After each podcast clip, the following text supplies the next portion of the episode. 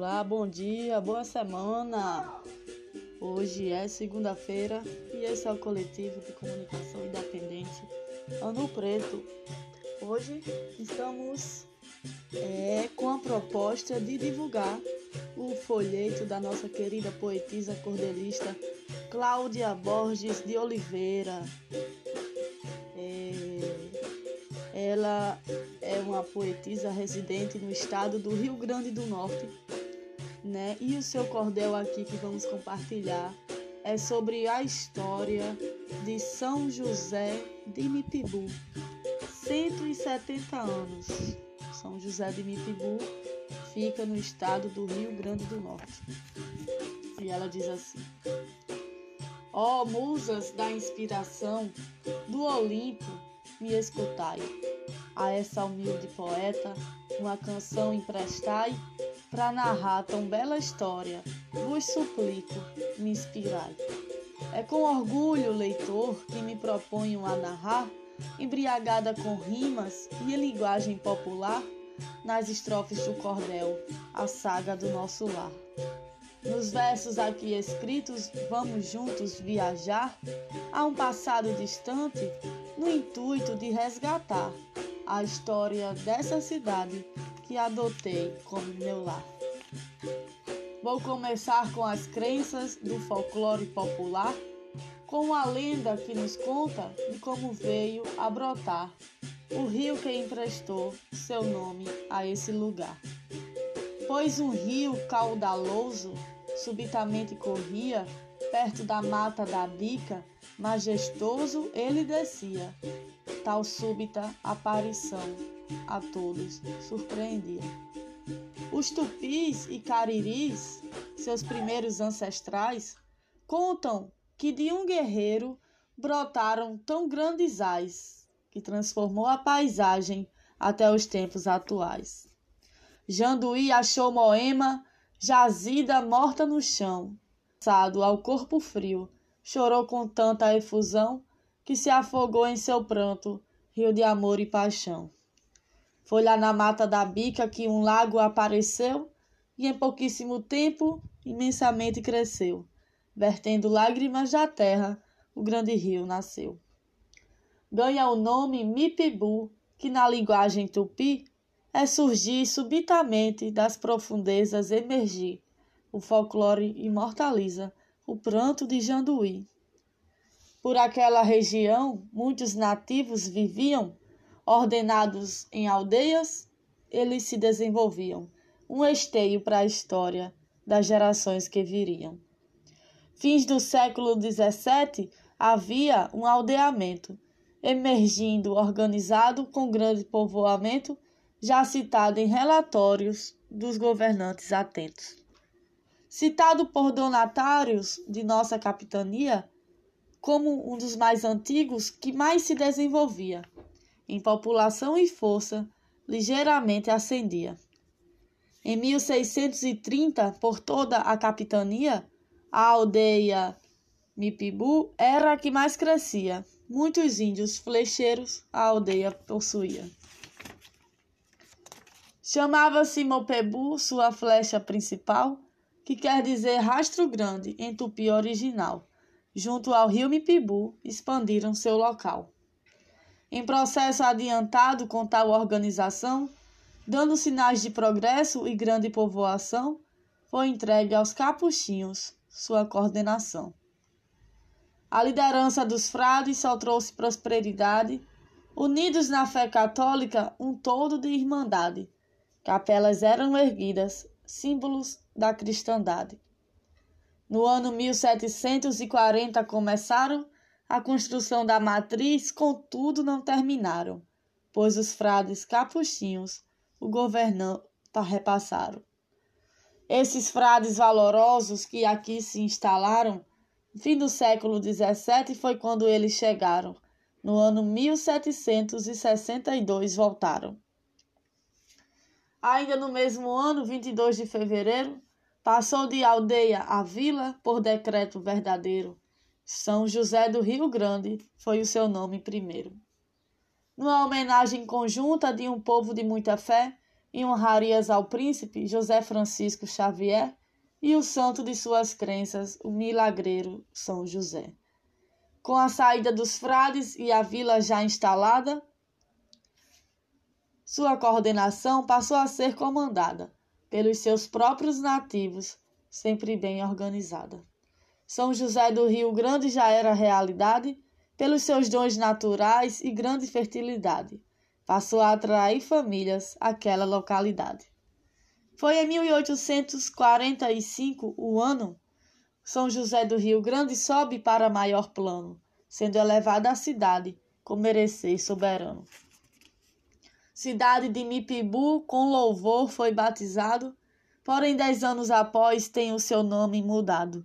São José de Mipibu, o nome imortalizado. Esse nome representa uma homenagem singela à religiosidade e crenças vividas por ela e ao rio que emergiu de forma tão súbita e bela. No ano 1911 é constituído e como distrito sede ficou estabelecido e de pequenos distritos passou a ser imbuído. Monte Alegre, Vera Cruz lhes foram anexados. Nísia e Boa Saúde depois foram desmembrados, também como municípios foram eles contemplados.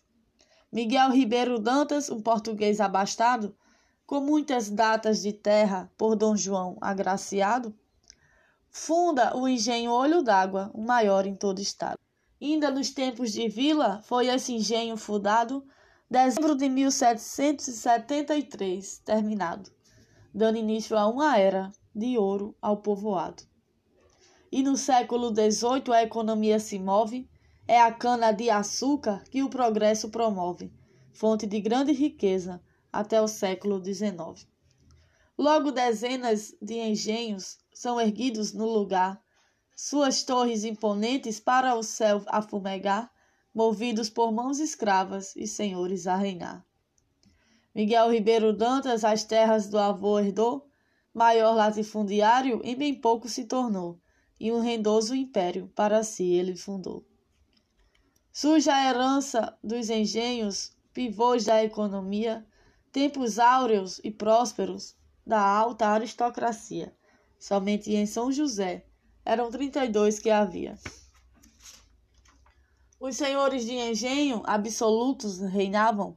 No Brasil colonial, grande valor ostentavam. Os grilhões da escravidão era o custo que gastavam.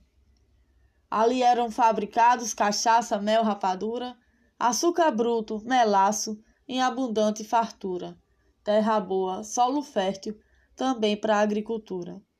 São José de Mipibu, com tanto potencial, no Rio Grande do Norte era polo industrial, já um dos mais importantes, com poder quase total. E com tanto poderio veio a se cogitar o solo mipibuense, a capital sediar, pois nem Natal possuía sua riqueza sem par. Destaco alguns ilustres nascidos nesse lugar, Monsenhor Antônio Barros, com zelo se dedicar por 53 anos, seu povo pastorear. Doutor Januário Sico, grande médico e escritor, tem seu berço nessa terra, viveu com honra e valor o doutor Onofre Lopes e o arcebispo Dom Heitor. O grande Ribeiro Dantas muitas terras possuía, dono de vários engenhos, a este solo pertencia. Com o título de barão, Dom Pedro o agracia. Sendo ele rico e culto, entrega à população primeiro prédio escolar, uma casa de instrução. Por esse e outros feitos, ganha o título de barão. São tantos filhos ilustres desse dolo potiguar que num pequeno cordel não se pode enumerar. A todos nosso respeito e um louvor singular. São José hoje cresceu, seus filhos multiplicou e daquele povoado só a lembrança ficou o brilho de um passado que o progresso ofuscou. O cordão da poesia e o cordel me dão poder para regressar no tempo sem os fatos distorcer. A memória de um povo nunca deve perecer. Voltando aos capuchinhos que por aqui residiram, uma bonita história para o povo construíram. Política e socialmente em tudo contribuíram. Foi fundada a paróquia de Santana e São Joaquim no ano 1762, assim, com dois frades padroeiros, é coroada, enfim. Construída e restaurada, a bela igreja matriz, a sua glória resguarda história triste e feliz, de festas e tradições, seu povo assim o diz. Seu tesouro, sua história, suas imagens tombadas incluem a dos padroeiros que um dia foram roubadas, um tesouro inestimável para gerações resguardadas. De vila a bela cidade é a nossa São José, terra linda de coqueiros, praias, lagoas e até um folclore grandioso, um povo de muita fé. Sua arte e artesanato casas de belas fachadas que lutam com o progresso, muitas já foram tombadas. Memórias de um passado devem ficar intocadas. Dos engenhos imponentes, as torres ainda resistem, qual sentinelas do tempo que insistentes persistem, vendo o progresso engolir a história que consiste. O engenho Olho d'Água ainda funcionando, e a Lagoa do Fumo, com o tempo vão brigando. História viva e bela continuam preservando. Com mais de 300 anos de história tão singela, em 16 de outubro festeja nossa donzela, 170 anos de emancipação dela. Então, com chave de ouro para essa data coroar, São José de Mipibu tem a honra de abraçar o comboio que a tocha olímpica acompanhará é a primeira cidade do estado agraciada às 10 horas da manhã, 4 de julho, a chegada, e 2016 para sempre será lembrada. Que teus filhos, São José, venham sempre se lembrar dessa história tão sublime que o cordel veio contar, cresça sem seguir atalho, sem o passado ofuscar. Santana e São José abençoem o povo teu, que no nevoeiro do tempo não fique seu apogeu, Viva, viva o folclore!